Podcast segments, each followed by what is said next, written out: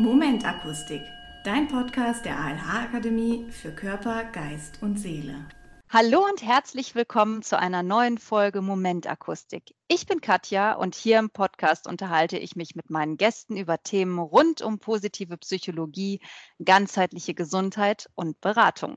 Heute tauchen wir ein weiteres Mal gemeinsam in das Thema Achtsamkeit ein. Unsere Dozentin Sabine Fries hat sich Zeit genommen, in unserem Podcast vorbeizuschauen. Sie unterrichtet bei uns die angehenden Resilienz- und Achtsamkeitstrainer. Doch mit ihrer Tätigkeit als Dozentin nicht genug. Sabine ist auch die Gründerin und Inhaberin des Kölner Instituts für Achtsamkeit.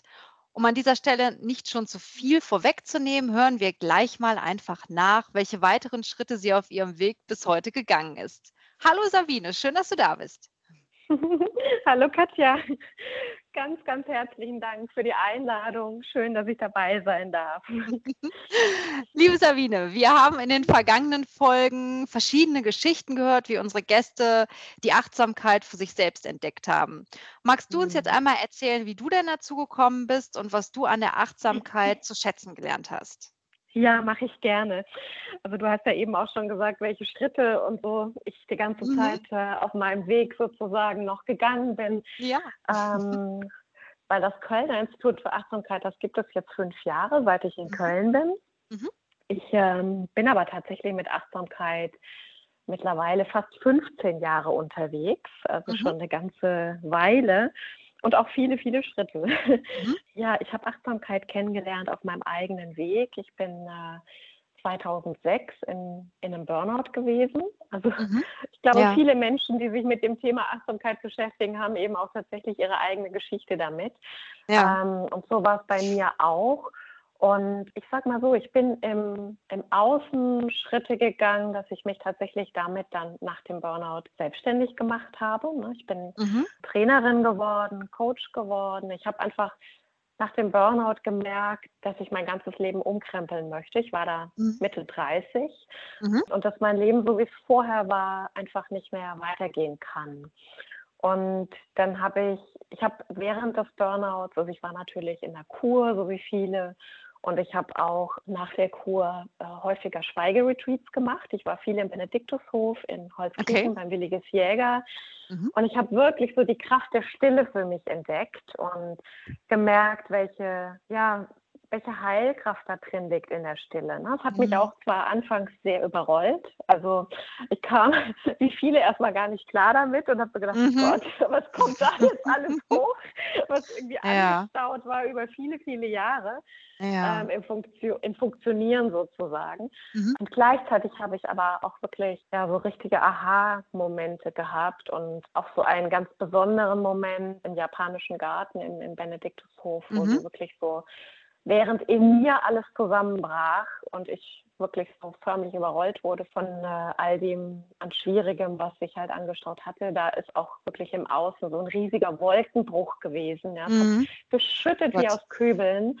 Ja. Und als in, in mir alles irgendwie wieder stiller wurde, kam die Sonne zurück. Und, und ja, das war so wirklich so bedeutsam für mich. Und ich habe dann wirklich angefangen, mein Leben zu ändern. Ich habe bei Schulz von Thun, beim guten Friedemann in Hamburg, ja. ich war zu der Zeit noch in Hamburg, mhm. habe ich eine Trainer- und Coach-Ausbildung gemacht. Also ich habe mhm. alle elf Module bei ihm gemacht, habe in Hamburg eine Praxis gegründet vor ja, 12, 13 Jahren mhm. und mich wirklich mit Achtsamkeit dann auch selbstständig gemacht. Ich habe die MBSR-Lehrerausbildung damals dann für mich entdeckt. Also ich wusste mhm. irgendwie, dass das so mein Weg ist, ne? die Kraft der Stille, die Meditation, also dass es mich dahin zieht. Mhm. Und, und dann habe ich auch tatsächlich auch im Benediktushof so einen Tag der offenen Tür mit MBSR kennengelernt und da war sofort klar, dass das mein Weg ist. Und so sind die Schritte dann eben, ich sag mal, im Außen gewesen, dass ich diese ganzen Ausbildungen gemacht habe, Trainer, Coach, Achtsamkeitslehrerin, MGSR-Lehrerin. Und ich würde mal sagen, aber im Inneren, das ist ja eigentlich das, was vielleicht viel wichtiger ist. Oder ich sag's mal anders, das Innen und das Außen geht ja immer miteinander einher. Und ich habe eben im Inneren in diesen letzten 14, 15 Jahren wirklich den Weg zu mir selbst gefunden. Also ich habe mhm. angefangen, aus dem Funktionieren wieder auszusteigen, mich selber kennenzulernen, herausgefunden, wer ich wirklich bin unter all diesen Konditionierungen. Ähm, mhm. also meine Antreiber angeguckt, ne, was mich hat, was mich so hat rennen lassen, meine Muster, meine Prägung und ja. habe einfach wirklich entdeckt, was mich ausmacht und, und wer ich bin und habe meinen eigenen Selbstwert entdeckt und einfach auch meine Geschenke, meine, mein Beitrag sozusagen, das, was, warum ich hier bin und was ich vielleicht der Welt zu geben habe. Und ja, ich bin in diesen 14 Jahren, der zwei Siebener Dekaden auch noch, bin ich auch noch mal so einige Krisen, also einige Höhen und Tiefen durchlaufen. Also das ja. war, würde ich mal sagen, so die die erste richtige tiefe Krise, die ich dann bewusst erlebt habe. Mhm. Aber ich habe danach auch wirklich nochmal einige Prüfungen und auch nochmal ja, Krisen erlebt. Und ich konnte wirklich sehen, wie ich mit der Zeit, ja, mit den Krisen anders umgegangen bin. Also wirklich, mhm. wirklich auch eine, eine eigene Veränderung durch die Praxis der Achtsamkeit, wirklich äh, live sozusagen erfahren habe. Ne? Also wo ich mhm. vielleicht im Burnout noch so total verloren war und überhaupt nicht wusste, wie es weitergeht und erstmal ja, mich teilweise auch überrollt gefühlt habe von den Gefühlen und so. Mhm. Äh, so bin ich später, in späteren Krisen war ich wirklich schon sehr gefestigt und auch gelassen und auch viel mehr im Vertrauen und ja, habe einfach innerlich schon so eine Kraft gehabt, wo ich auch wusste, okay, das ist jetzt gerade irgendwie nicht schön, was da, was da, passiert in meinem Leben. Ja.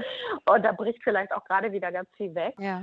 Und trotzdem war ich dann einfach schon so im Vertrauen, dass ich ganz anders mit, mit späteren Krisen umgegangen bin. Und das kann ich mhm. echt jetzt heute, ich gerade im Juli, also am 7.7. bin ich 49 geworden ähm, und habe echt nochmal so gemerkt, wow, was da so in den letzten ja, 14, 15 Jahren in meinem Leben passiert ist und wie sehr ich einfach gewachsen bin. Ja. Und mhm. Achtsamkeit mhm. ist halt einfach, weil du auch gefragt hast, was ich daran äh, schätzen gelernt habe. Ne? Also ja. ist für mich die Basis für alles. Also ich bin ja bei euch auch Dozentin für Resilienz. Mhm. Ähm, mhm. also Resilienz und Achtsamkeit. Mhm. Und Resilienz ist ja letzten Endes, wie du aus Krisen gestärkt hervorgehst ähm, oder wie du es lernen kannst, eben auch in Krisen, sage ich mal, eine Chance zu sehen.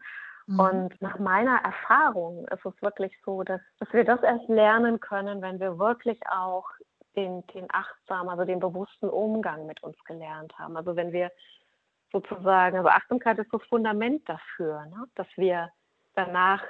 Lernen können, Wellen zu surfen ne? oder eben auch das Gute in der Krise zu sehen und so. Ne? Ich muss, ich brauche dafür mhm. Bewusstsein. Und das ist ja. halt äh, ja die Chance oder das, das, was wir lernen über, über den Weg der Achtsamkeit. Mhm. Du hast das gerade äh, schon so ein bisschen, ja, so recht natürlich erzählt. Also dich hat ein Thema, das Thema Achtsamkeit und natürlich auch damit verbunden die Resilienz, erst privat Mhm. beschäftigt. Also es kam eigentlich, ne, oder naja, ob ein Burnout, ne, also mit deinem alten Beruf vielleicht und dann äh, der Mhm. Überforderung.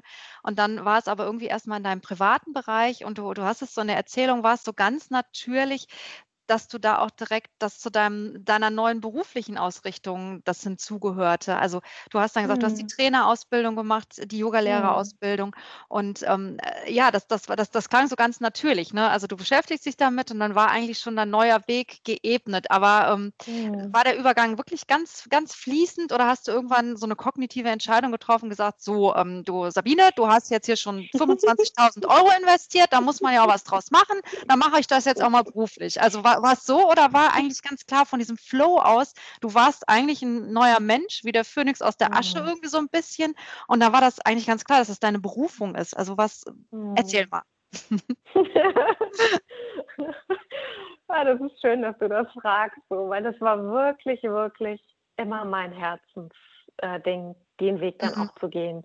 Ich mhm. glaube, ich bin ein Mensch, der so sehr auch von wirklich von innen rausgeht. Ne? Also was quasi, was in dir ist, das, das muss ich auch rausbringen. Ne? Also das mhm. ist irgendwie, ich bin da so authentisch mit dem, was ich mache. Ich kann, ich erinnere mich auch noch daran, dass ich in meiner MBSR-Lehrerausbildung damals dann ähm, gesagt habe, ja, es ist für mich überhaupt keine Frage, dass ich das beruflich auch mache. Also das war nie nur für mich privat, ja, sondern mhm. mir war dann völlig klar, dass ich das auch dann anderen zugänglich machen möchte, ja. Und ich weiß noch, dass meine NDSR-Trainerin, also Lehrerin damals sagte, ja, aber von NDSR kann man nicht leben. also nur von NDSR, ja. Und ich habe das irgendwie gehört, aber ich dachte hm? so, ja, okay, mag sein, aber ich mache das trotzdem.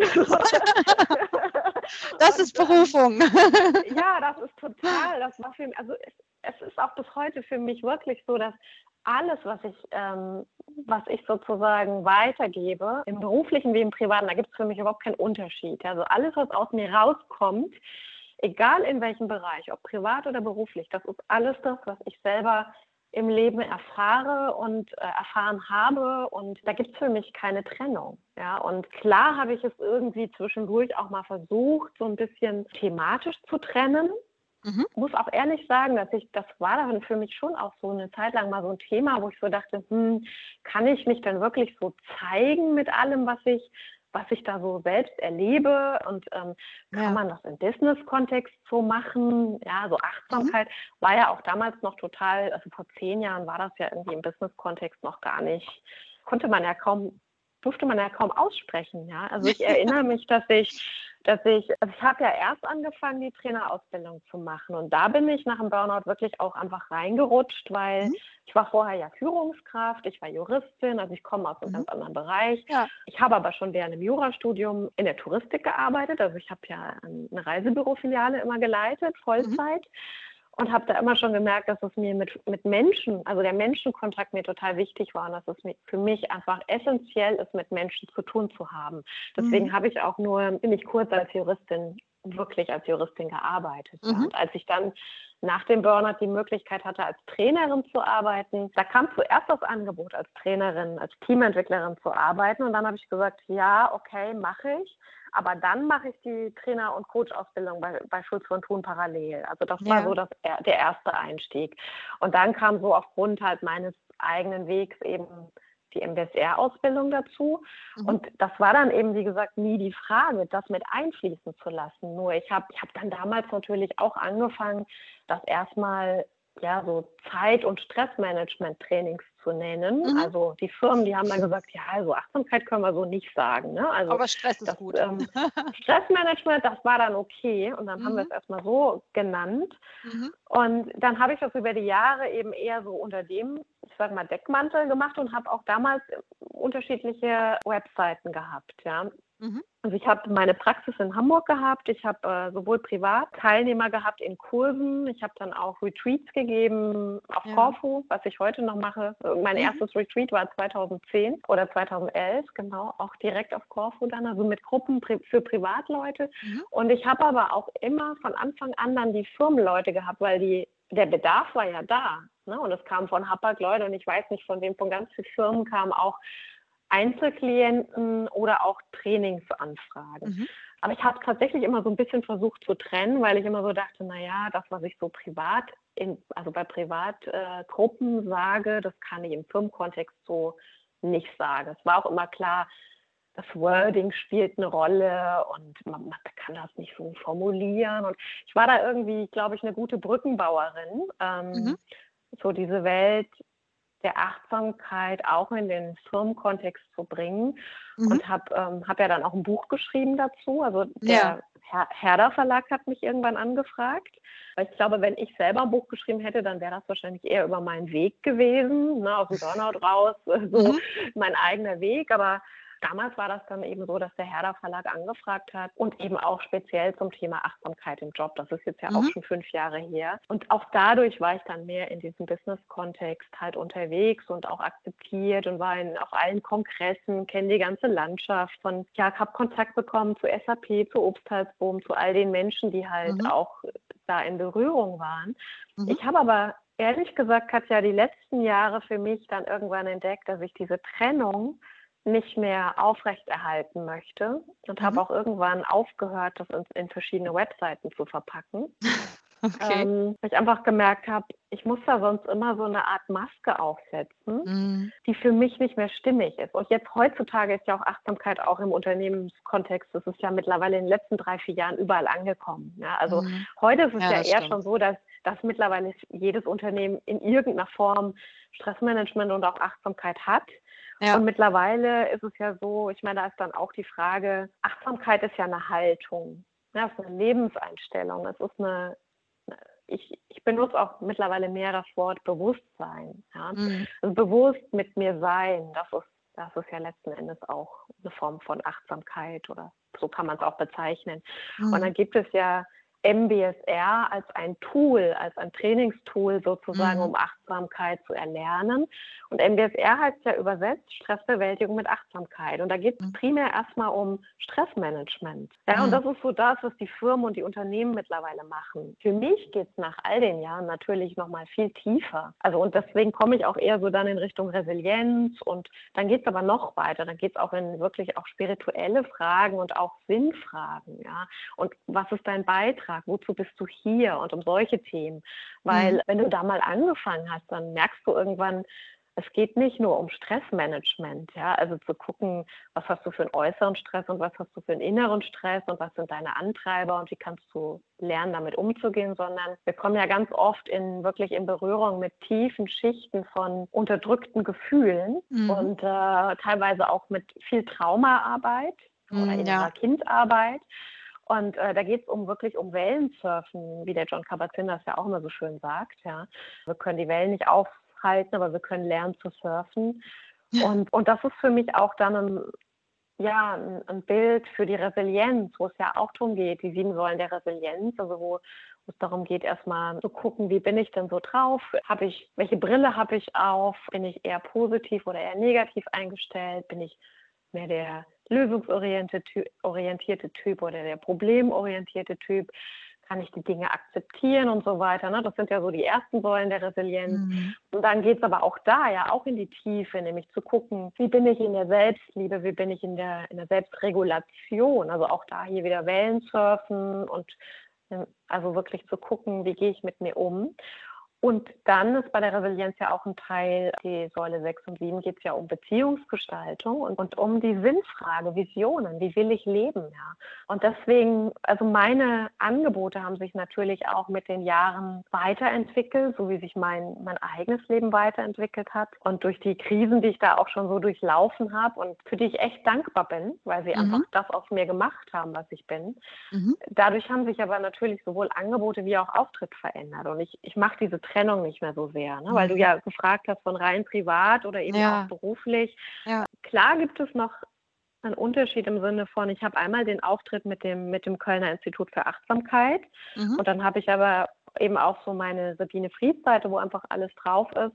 Und das Kölner Institut für Achtsamkeit, das ist halt, das ist nochmal halt ein Institut, ne, wo so quasi ein Netzwerk zusammenkommt auch. Also es mhm. ist aber nicht mehr diese Trennung von früher im Sinne von, muss ich im beruflichen Kontext anders auftreten wie im privaten oder muss ich das irgendwie anders gestalten? Sondern ich glaube, wir leben heute in einer Zeit, 2020, erst recht ja. in, diesem, in diesem verrückten Corona-Jahr sozusagen, ja. wo uns allen klar ist, wir da eingeladen sind, äh, für mehr Bewusstsein zu sorgen. Ne? Auf welche mhm. Art und Weise dann auch, auch immer, ob, ob als Privatperson oder auch die Unternehmen sind eingeladen, ihren Mitarbeitern da was anzubieten. Mhm. Mhm. Ja, also ich, ich kenne dich ja, ich kenne ja auch deine Seminare. Das ist ja wirklich, äh, du, du bist extrem authentisch und du erzählst deine Geschichte und das, das macht dich auch so mhm. schön nahbar und das macht aber auch das Thema sehr nahbar. Also man kommt sehr, mhm. sehr schnell, äh, wenn du ein Seminar hältst oder ein Webinar hältst, komm, kommt man sehr schnell rein und sehr schnell zum Punkt und kann es auch super gut nachvollziehen. Das macht es halt wirklich sehr Mhm. anschaulich. Von daher sehr Mhm. schön. Ja, ähm, du hast gerade auch schon mal kurz äh, dein Institut für Achtsamkeit angeschnitten. Mhm. Magst du ganz kurz noch irgendwie sagen, äh, gibt es da was Spezielles? Kann ich da einfach hingehen? Was, was bedeutet das für den Kölner unter unseren Hörern? ja, danke. Das ist auch nochmal gut, äh, dass du das fragst. Das ist auch wirklich vielleicht wichtig für den Kölner, denn ähm, wir haben das vor fünf Jahren gegründet, war das vor fünf Jahren? Doch, ich bin vor fünf Jahren nach Köln gekommen. Also ich war ja lange, lange in Hamburg mit meiner Praxis. Ja. Und ich bin dann aber, ja, ich war, glaube ich, Und dann kommst du nach Köln. Ja. Du, ich habe, glaube ich, schon viele Reisen. Ich bin eine Reiseseele, nicht nur nach Korfu, sondern auch. Alles auch mit K. Ja, genau. Und ich komme ursprünglich aus Süddeutschland, aber ich war dann übers Studium in Frankfurt und danach in Hamburg. Die, die große, weite Welt hatte mich gerufen und ich war 16 Jahre in Hamburg.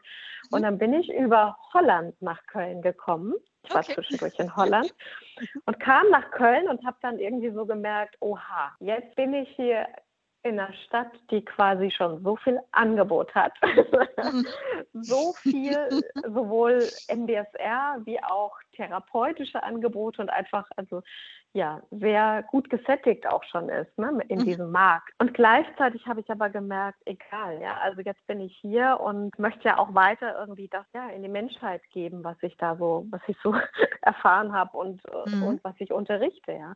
Und für mich lag es einfach nahe, ähm, auch wirklich beruflich wieder sesshaft zu werden, also wieder eine Praxis zu haben, so wie in Hamburg mhm. auch. Mhm. Äh, und dann habe ich mit einer Freundin oder Kollegin zusammen äh, entschieden, die ist auch Kölnerin, die kommt tatsächlich aus Köln, also aus Urstein, mhm. haben wir uns entschieden, dass wir gemeinsam in Köln mal nach Räumen schauen, um eben hier also wirklich auch ein Institut zu gründen und tatsächlich ja so einen Platz zu haben, wo wir sagen, also hier gibt es MBSR und hier gibt es alle Formate rund um Achtsamkeit und äh, ja, dafür einen Ort zu schaffen. Und dann haben wir mhm. ziemlich schnell Räume gefunden, viel schneller, als wir eigentlich bereit waren. weil, weil ich war noch total viel unterwegs mit Trainings, mhm. ganz viel auch in Hamburg. Das mhm. habe ich auch während meiner Hollandzeit gemacht. Also ich war viel weiter in Hamburg mit, mit Firmenformaten, mit Trainings. Und meine Kollegin, die war auch mit, mit vielen anderen, auch mit teilweise Trainings, aber auch ähm, mit ihrer Tochter, die gerade Abi hatte und so. Also wir waren mhm. beide sehr noch beschäftigt und die Räume kamen viel früher. Und das waren aber traumhafte Räume, 130 Quadratmeter, Altbau, oh, cool. vier Meter hohe Decke, Flügeltüren, also ein Traum. Und wir haben diese Räume dann auch genommen mhm. und wir haben da quasi unser Institut gegründet und das ist auch in Köln wirklich gut angekommen. Wir waren hier, das hat sich wie so ein Lauffeuer verbreitet, sehr schnell auch mit dem Kölner Institut sozusagen bekannt.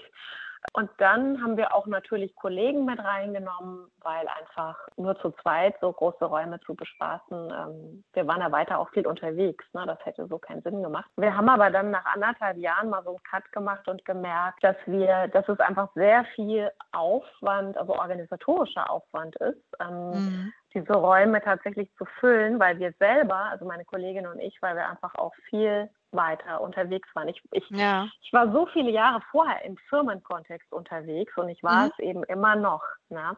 Ja. Und weder sie noch ich, wir haben die Räume beide kaum genutzt. Oh außer, für meine außer für die Regionalgruppe MBSR. Und dann haben wir irgendwann einfach auch tatsächlich gesagt, okay, ich meine, das war, ist ja auch eine, eine wahnsinnig hohe äh, Mietbelastung und so. Ja. Und dann haben wir einfach gemerkt, wir sind so viel in den Firmen in-house, oder mit den Firmen in, in schönen Seminarhäusern irgendwo außerhalb äh, der, der Stadt sozusagen im Grünen. Mhm. Und dann haben wir irgendwann beschlossen, dass wir das, dass wir die Räume an sich aufgeben mhm. und einzelne kleinere Räume haben, ne? also mhm. Coachingräume, die ja. wir nach wie vor jetzt auch in Köln haben. Und damit sind wir flexibler. Und das Kölner Institut ist sozusagen eine Plattform geworden. Also es ist mhm. ein Netzwerk mit Kollegen. Ich mhm. habe da zum Beispiel auch mit einer Kollegin, also sprich, wir sind nicht mehr zu zweit, sondern es sind jetzt ist ein größeres Netzwerk geworden, auch ein bundesweites Netzwerk, mhm. weil ich ja eh schon über die Jahre, über die zehn Jahre, ich habe da ja wirklich ähm, nicht nur in Köln oder in den Städten, wo ich war, sondern wirklich bundesweit MBSR-Kollegen, mit denen ich auch zusammenarbeite. Ne?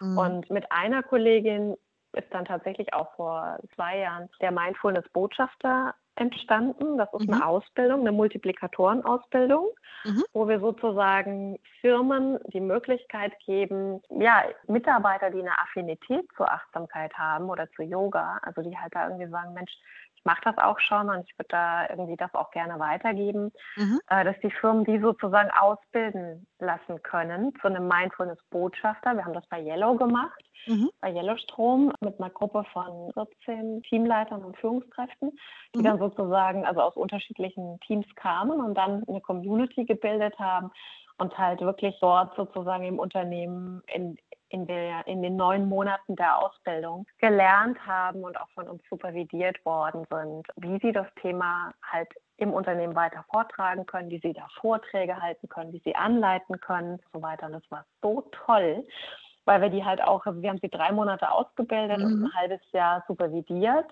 Okay. Ähm, und dann einfach auch gesehen, die haben dann so einen Tag der Achtsamkeit durchgeführt, selbstständig, mhm. ja. Und es war so, so toll zu sehen. Und solche Sachen entstehen jetzt sozusagen halt dann über die Marke Kölner Institut für Achtsamkeit. Na, einmal diese Multiplikatorenausbildung. Letztes Jahr war sie als offene Ausbildung mhm. ähm, in Köln angeboten. Dieses Jahr ist sie wieder in-house. Oder was wir auch machen, ist eben so ein Austausch-Circle, den machen wir tatsächlich online. Mhm. Äh, der ist auch bundesweit und er findet viermal im Jahr statt, wo wir quasi Unternehmen anbieten, ja, zu bestimmten Themen in den Austausch zu gehen. Alles rund ums Thema Achtsamkeit, immer mit verschiedenen Kollegen bundesweit. Also solche Sachen. Ne? Das heißt, die Kölner finden uns jetzt tatsächlich äh, nach nach Ansprache oder Rücksprache sozusagen dann in unseren Coachingräumen. Mhm. Oder virtuell. Ähm, oder eben virtuell, genau. Weil mhm. Online-Angebote gibt es natürlich auch eine ganze Menge. Mhm. Von dem ursprünglichen lokalen Angebot, was es mal war, ist es jetzt mhm. eben tatsächlich virtuell geworden. Und eben mhm. halt weiter in den Firmen. Genau. Ja, spannender Weg. Hast du zum Abschluss vielleicht noch irgendwie so eine kleine Achtsamkeitsübung für uns und unsere Zuhörer, die sich gut in den Alltag integrieren lässt und die jeder so aus dem Stegreif machen könnte? Sie vielleicht auch jetzt gerade zusammen machen können? Ja, gerne. Also was ich ja immer gerne mache, ist einfach so ein kurzes Innehalten. Also das, das könnten wir zum Beispiel gerne zusammen machen. Als kleinen Tipp für den Alltag, so generell muss ich sagen, ich finde es so, so wichtig, dass wir uns morgens und abends irgendwie an der Nase fassen sozusagen und uns irgendwie morgens auf den Tag ausrichten. Also dass wir uns einfach so ein paar Momente nehmen, mhm. ähm, uns wirklich auf diesen Tag auszurichten, ja, diesen Tag zu begrüßen.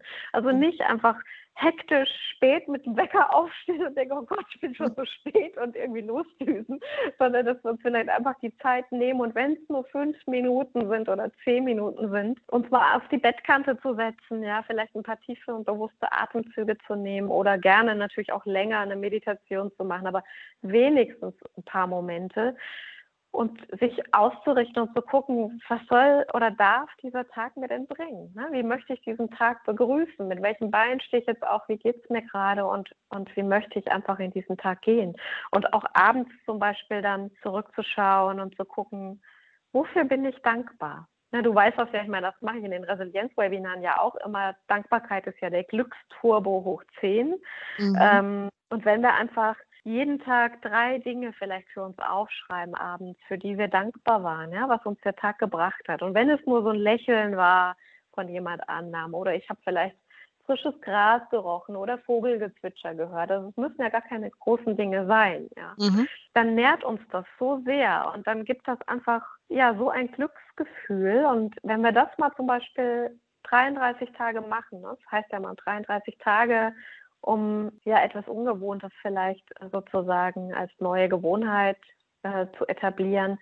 Nach 33 Tagen hört so ein bisschen dieser Widerstand auf oder ist der Schweinehund überwunden und nach 66 mhm. Tagen haben wir es dann auch tatsächlich integriert. Ja. Mhm. Also das zum Beispiel machen, Dankbarkeitsübungen und morgens sich auszurichten und ansonsten über den Tag verteilt Mhm. Weil du mhm. fragst nach kleinen Achtsamkeitssachen, ja? ja. nach kleinen Interventionen. Über den Tag mhm. verteilt aber vielleicht einmal die Stunde sich zu dehnen, zu stretchen und einen tiefen, tiefen Atemzug zu nehmen oder eben auch ein kleines Innehalten. Dann lade ich alle unsere Zuhörer ein, vielleicht für einen Moment mal die beiden Füße auf den Boden zu stellen und ja, einfach nochmal so ja, den den Sitz zu überprüfen mit den beiden Sitzbeinhöckern auf dem Stuhl oder wo auch immer du gerade sitzt.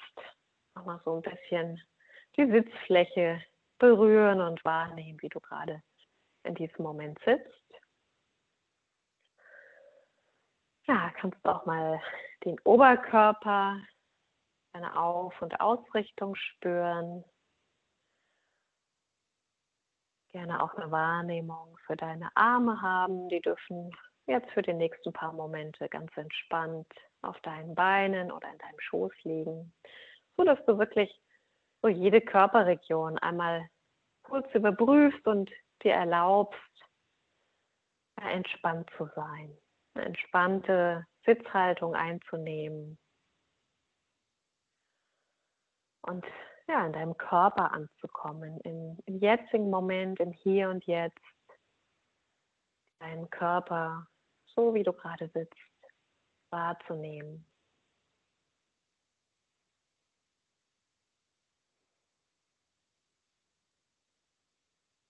Den Kontakt der Füße, den Kontakt zum Stuhl oder wo auch immer du sitzt, wahrnehmen.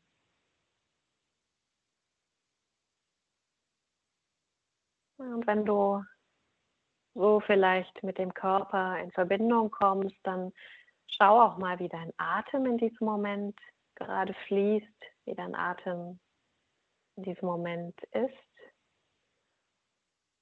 Vielleicht ist dein Atem schnell, vielleicht ist er auch langsam. Und vielleicht gibt es auch eine bestimmte Stelle im Körper, wo du deinen Atem besonders gut spürst. Das manchmal an der Nase, manchmal im Brustkorb oder auch in der Bauchdecke, die sich hebt und senkt mit jedem Ein- und Ausatmen.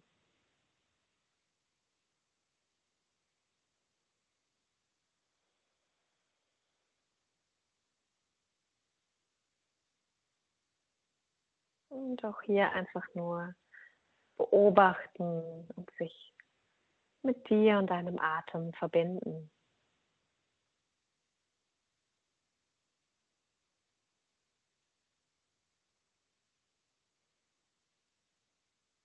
Ja, und im dritten Schritt kannst du, wenn du magst, auch nochmal den Moment wahrnehmen, wie du dich in diesem Moment fühlst. Ja, was zeigt sich gerade? Wie geht's dir? Welche Emotion, welches Gefühl ist da?